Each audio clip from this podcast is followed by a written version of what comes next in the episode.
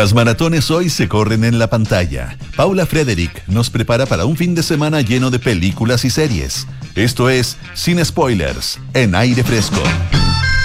Sin spoilers todos los días, miércoles, aquí con Paula Frederick de Cuerpo Presente. Como siempre, muchísimas gracias Paula. ¿Cómo estás? Gracias a ti, Polo Ramírez. Ah, pero por favor. Eh, preparándonos para este fin de semana lluvioso. Viernes y sábado al parecer se viene el diluvio, no, no exageremos, pero se, se viene frío, se viene lluvia. Sí, para los parámetros que hemos tenido en el último tiempo es como un diluvio. Es como un diluvio y ojalá sí lo sea para que termine la sequía y aumenten los niveles de, de agua en, en nuestro país. Pero bueno, ese es otro tema. Vámonos a lo que nos convoca, que es la ficción. Y hoy les traigo dos series que son, han sido muy vistas y muy bien criticadas, de dos plataformas distintas pero que tienen una unión. Ambas están protagonizadas por mujeres poderosas que se empoderan y se abren camino en un mundo predominantemente reservado a los hombres. ¿Ya? ¿Ok? Y ambos también tienen algo de nostalgia. De nostalgia. ¿Por qué? La primera, que es la serie más vista de Netflix de los últimos días, La Diplomática o The Diplomatic, eh, habla sobre, mm, sobre una mujer, por supuesto, que está metida en el mundo de la diplomacia o diplomacia. Siempre he tenido la duda. ¿Diplomacia o diplo? De la El, dip- el mundo de la diplomacia. no diplomacia, diplomacia. ¿Cómo? ¿Qué es diplomacia o diplomacia? Diplomacia. Diplomacia. ¿Sí? ¿Dónde iba el tilde? Esa era mi duda. No, diplomacia. Sí. Diplomacia. Que, En y- italiano dice diplomacia, ¿o no? No. No, no sé cómo como se supremacía, no sé. No, me no, mezclaron dos temas en la cabeza, pero no Ah, mira. importa. Lo importante es que esta mujer está en, el- en- en la diplomacia. Y esta es una serie creada por Deborah Ken, que estuvo involucrada tanto en The West Wing. que es Deborah una- Ken. No, Deborah eh, eh, Ken. Esa era otra. no sé de qué me estás hablando, pero ya, lo, ya me podré Una explicar. antigua- un- Deborah Kerr, una. Deborah Kerr es una actriz, pero Una por actriz. supuesto. Es que había una película Sí, sí, lo sé. de Cowboys. Ya, sí, que donde actuaba ella, que es. No, no, no.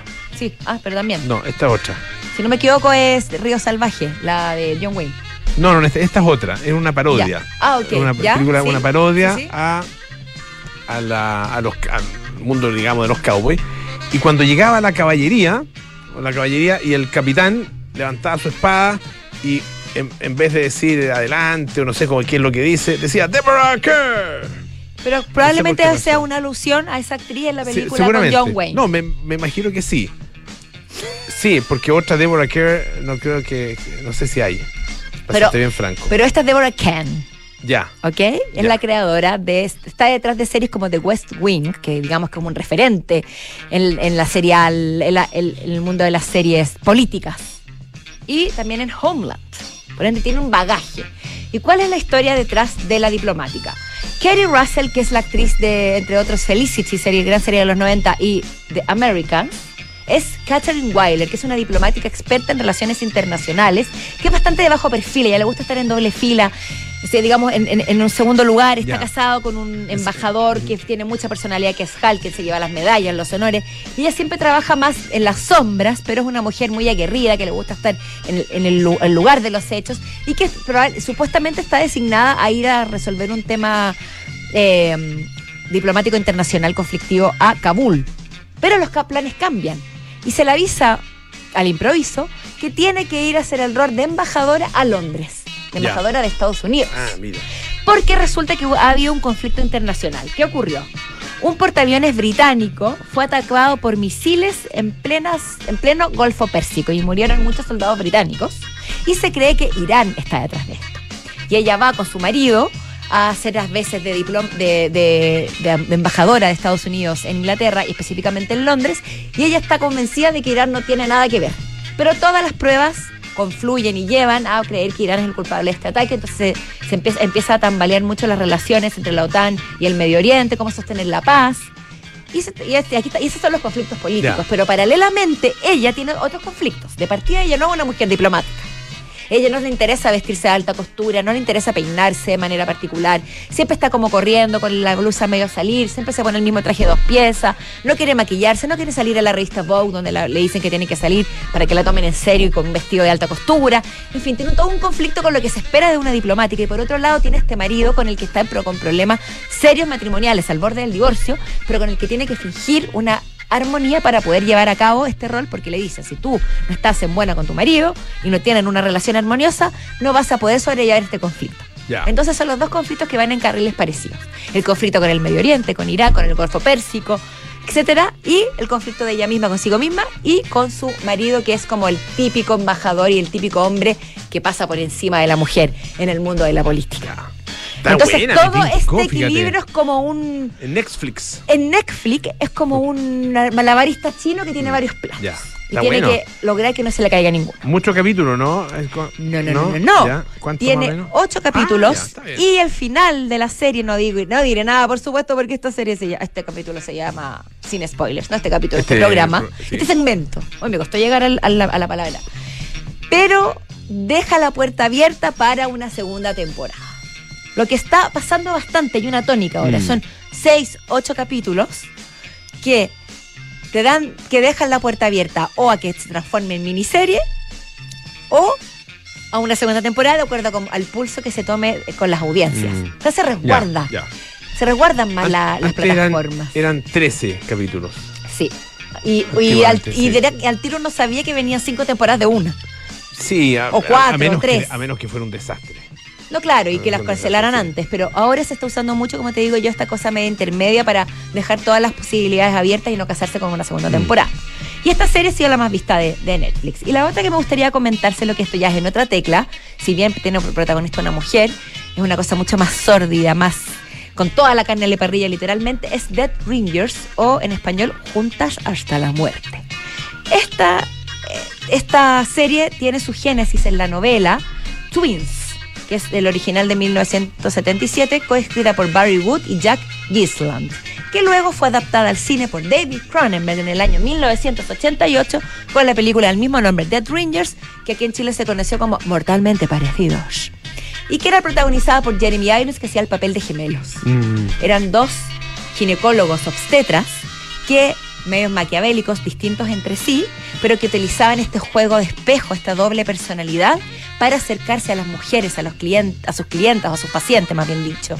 Y, a- a- y Cronenberg, siempre con este juego del cuerpo, de los límites del cuerpo, de la sexualidad, del placer, indaga un poco en, en- en el poderío del hombre frente a, una so- a un sector que es supuestamente científico. Y ahora esta vuelta de tuerca sigue la senda de series como Fargo y como Irma Vep, que son películas adaptadas a serie, pero esta vez el personaje es femenino. Y la protagonista es Rachel Weisz, la gran actriz británica Rachel Weisz, que hace de las dos, de dos gemelas, o de gemelas. Una desenvuelta, pelo suelto, eh, deslenguada, que vive la vida al máximo, y la otra siempre con un moño, siempre más, más compuesta, más reservada, y que, pero que entre ambas están tan simbióticas y tan patológicamente unidas que no se sabe a veces, aunque sí se notan las diferencias de sus personalidades, quién está haciendo qué o que comienzan a suplirse a la otra. Al final viven la misma vida. ¿Y qué, tema interesante toca? Replantea el, el conflicto que se dice en el primer en el libro y que luego se profundiza en la película, y ya no es el, el dilema ético del hombre en una consulta ginecológica, sino que son los dilemas éticos y morales originales desde una perspectiva feminista y los límites de la ciencia. ¿Por qué? Porque estas mujeres son especialistas en infertilidad. Y una de las gemelas, esto lo muestran en el primer capítulo, quiere ser madre, la otra no. Pero ella, esta ayuda a su hermana a tener hijos y no lo logra. Y tiene abortos y no logra eh, tener fertilizaciones in vitro. Entonces empiezan a manipular la realidad y a manipular también su propio poder como mujeres que conciben vida, que juegan con los límites de la ciencia. En un mundo, por supuesto, donde la mujer sigue siendo, a pesar de los avances y de las luchas, menospreciada o encasillada en ciertos roles. Ah, es que tú eres mujer, entonces si eres mujer ginecóloga y quieres ser mamá, te vas a dejar llevar por el sentimentalismo, por la emoción, por la empatía y nos vas a tener cabeza fría para tomar decisiones. O que, cómo vas a tus propias frustraciones de mujer, las vas a, eh, a proyectar en el paciente o en la paciente, etcétera. Todas esas problemáticas que antes no existían, ahora se, se llevan a cabo de manera magistral por una actuación extraordinaria de Rachel Weisz, que probablemente, y te lo puedo afirmar, va a estar, va a ser la cabecilla la- en las nominaciones, los próximos premios que de, de la televisión, es decir, Golden Globes y Emmy, sobre todo, porque se manda un, un papelazo. Oye, suenan bien ambas, ¿ah? Esta serie está en Amazon sí, Prime. Amazon Prime. Sí, también Excelente. está creada por una mujer. Ambas series están creadas por mujeres. Buenísimo. Lo que por supuesto no es casualidad. Oye, a propósito de mujeres, ¿viste que a Meryl. Streep le, Sí. le dieron el premio Princesa de Asturias? Así es. Que es muy importante ese premio. Es muy importante y bien merecido se lo tengan. Sí, pues. Sí, estuve viendo ahí que hicieron harto, hartos homenajes y recuentos de, la, de las mejores películas y...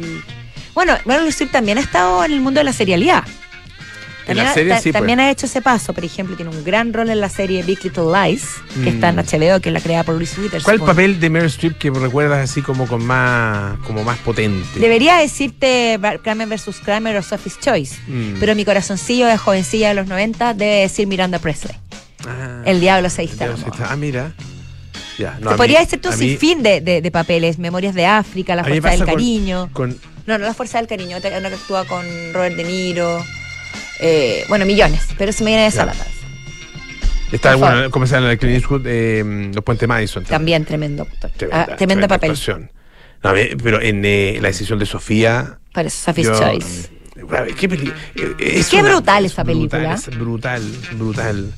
Sí, sí, dolorosa. Esas películas que. Yo no he sido capaz de verla de nuevo. La vi hace un millón de años y no he sido capaz nunca de verla de nuevo. Es que yo que son películas para ver una vez y eso no quiere decir Sí. que no sean películas que no nos marquen para toda la vida. Sí, pues. Bueno, me gustó. los personajes gustó. femeninos tienen una potencia imperecedera, Sí, generalmente. es verdad. Así que mereció felicitaciones a Meryl Streep desde acá, humildemente, desde Sin Spoilers. Un de sueño de algún día poder compartir con ella. eh. Un sueño que quiero lanzar Com- al viento y no quiero dar por perdido.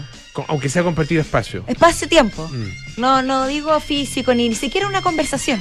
Simplemente estar ahí, donde ella esté. Con eso me voy por paga. Si eso sucede, ustedes serán los primeros en enterarse aquí en Sin Spoilers. Paola Frederick todos los días miércoles aquí en Aire Fresco con Sin Spoilers. Muchísimas gracias, Paola. Gracias por